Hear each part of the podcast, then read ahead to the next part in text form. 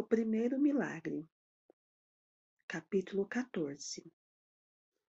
Matilda sentou-se de novo na carteira. A diretora também se sentou na cadeira atrás da mesa da professora. Era a primeira vez que ela se sentava desde o início da aula. Em seguida, esticou o braço e pegou o jarro de água. Segurando o jarro pela alça, mas ainda sem o levantar, ela disse para a classe: Nunca consegui entender por que, que crianças pequenas são tão repugnantes. São a maldição da minha vida. São como insetos. Deveríamos nos livrar delas o mais cedo possível.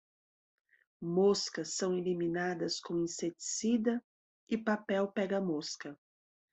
Sempre pensei em inventar um preparado para acabar com crianças pequenas. Como eu gostaria de entrar nesta classe com um imenso aparelho de deretização contra crianças. Ou, melhor ainda, gostaria de pendurar pela escola toda algumas tiras enormes de papel pega-crianças. Vocês todos ficariam grudados nelas e minha tortura teria fim. Não seria uma ideia boa, Mel? Se está querendo fazer piada, senhora diretora, não achei graça nenhuma. A senhorita Mel respondeu no fundo da sala. Não achou, não é, Mel? disse a Taurino. Pois não foi piada. Na minha opinião, senhorita Mel, a escola perfeita é aquela onde não há nenhuma criança. Qualquer dia ainda vou montar uma escola desse tipo. Aposto que será um sucesso. Essa mulher é louca, a senhorita Bel pensou. Totalmente maluca. É dela que precisamos nos livrar. A Taurino ergueu o grande jarro de cerâmica azul e despejou um pouco de água no copo. Então, junto com a água, uma salamandra comprida e pegajosa deslizou para dentro do copo. Plop! A Taurino deu um grito e pulou da cadeira, como se uma bombinha tivesse explodido debaixo dela. Nesse momento, as crianças viram a criatura comprida e ondulante, de barriga alaranjada se contorcendo e serpenteando dentro do copo. E também começaram a se agitar e pular e gritar. O que é isso? Ai, que nojo! É uma cobra? É um filhote de crocodilo! É um jacaré! Cuidado, senhora Taurino, alertou Lavanda. Ela deve morder.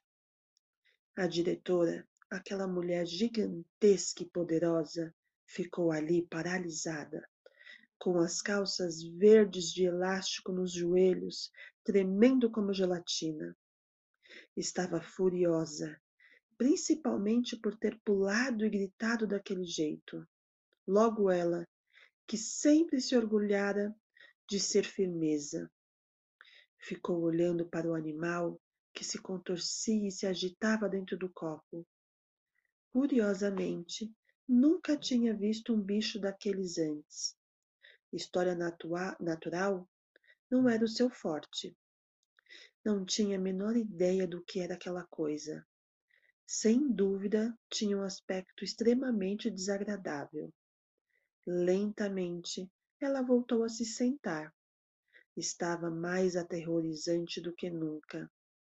Faíscas de fúria e ódio incendiavam seus pequenos olhos negros. Matilda! ela gritou. De pé! Quem, eu? exclamou Matilda surpresa. O que foi que eu fiz?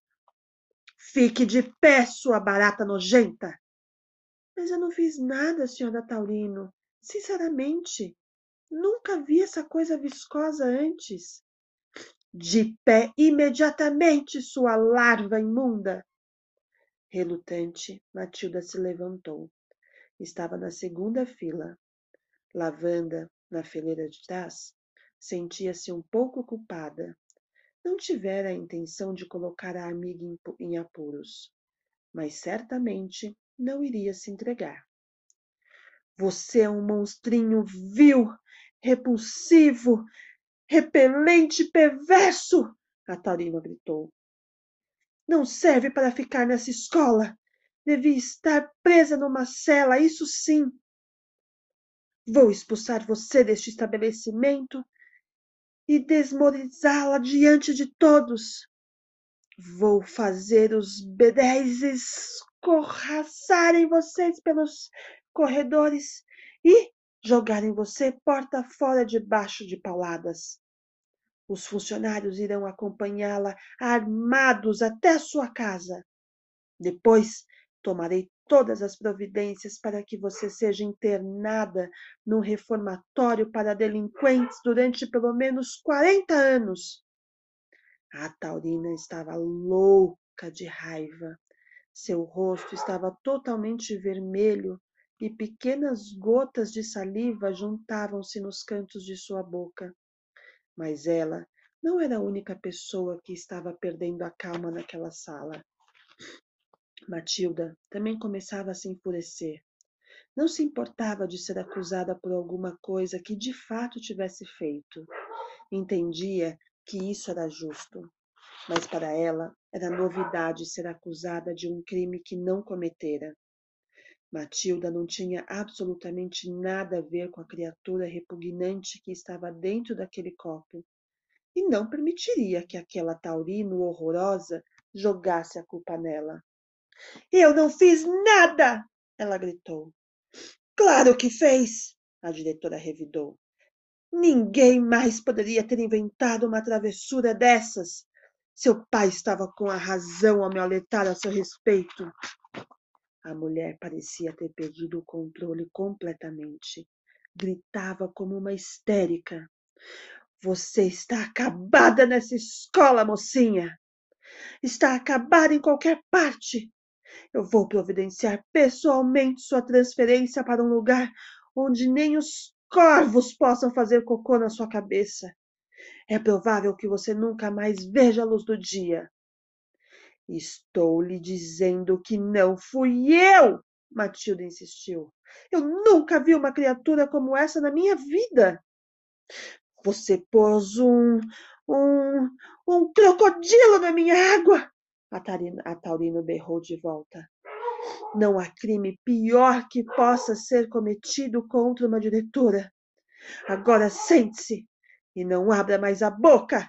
Vamos, sente-se já! Mas eu lhe estou lhe dizendo, Matilda protestou, recusando-se a sentar.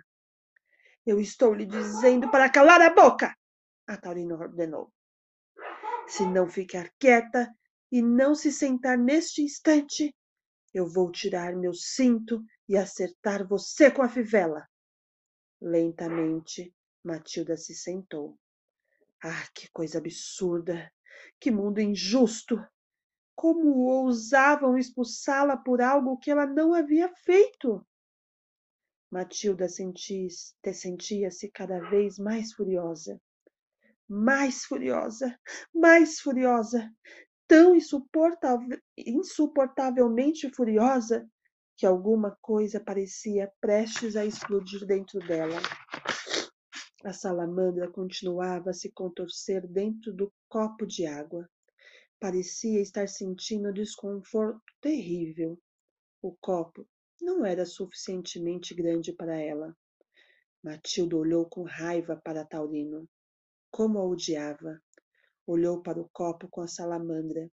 Tinha vontade de andar até lá, pegar o copo e virar a água e salamandra por cima da cabeça da diretora. Mas ela tremia só de pensar no que a senhora Taurino faria com ela se isso acontecesse.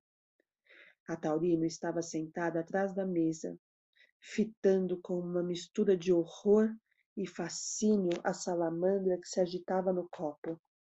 Os olhos de Matilda também estavam fixos no copo.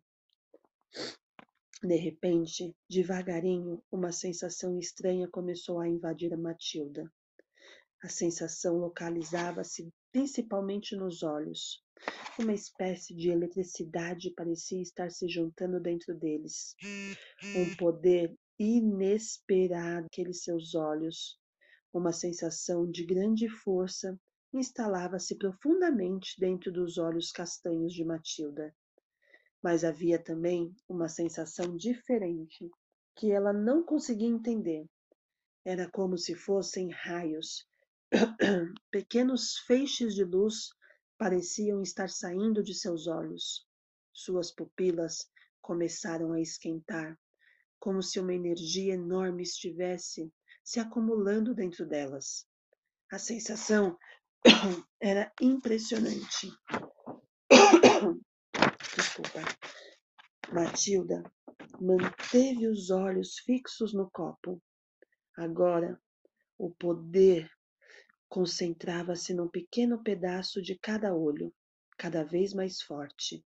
A impressão era que milhões de minúsculos bracinhos invisíveis com mãos nas extremidades saíam de seus olhos projetando-se na direção do copo que ela estava fitando.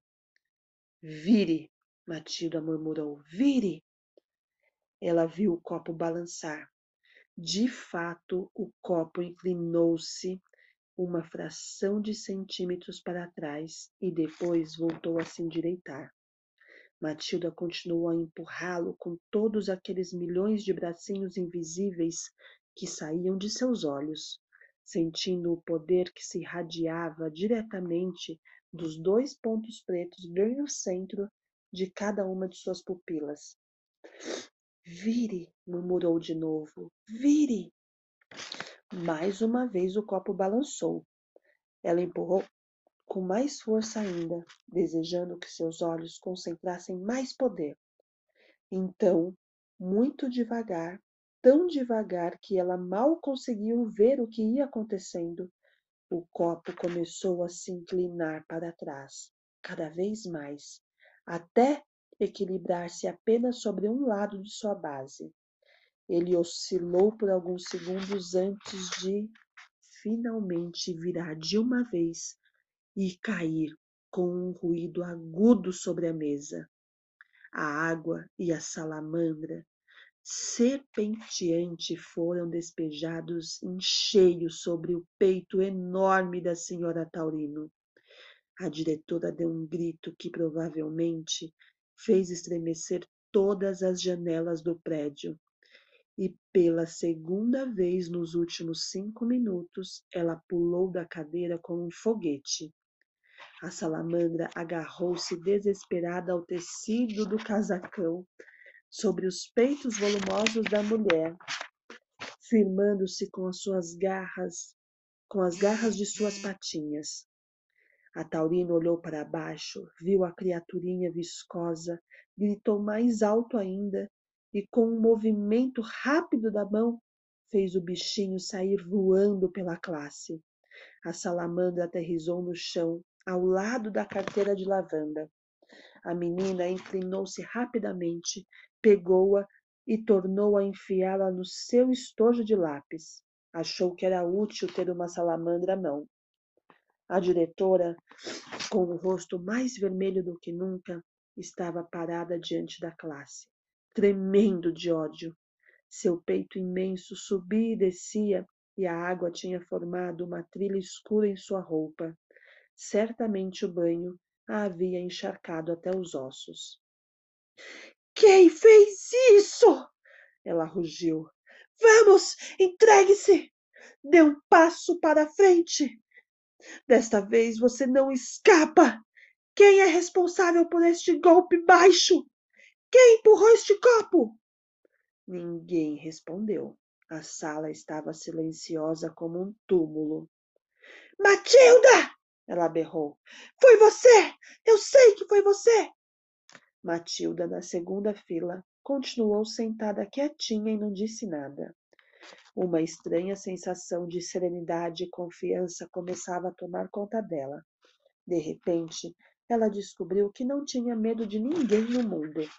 Apenas com o poder dos seus olhos tinha feito um copo de água tombar e derrubar seu conteúdo sobre a horrenda senhora Taurino.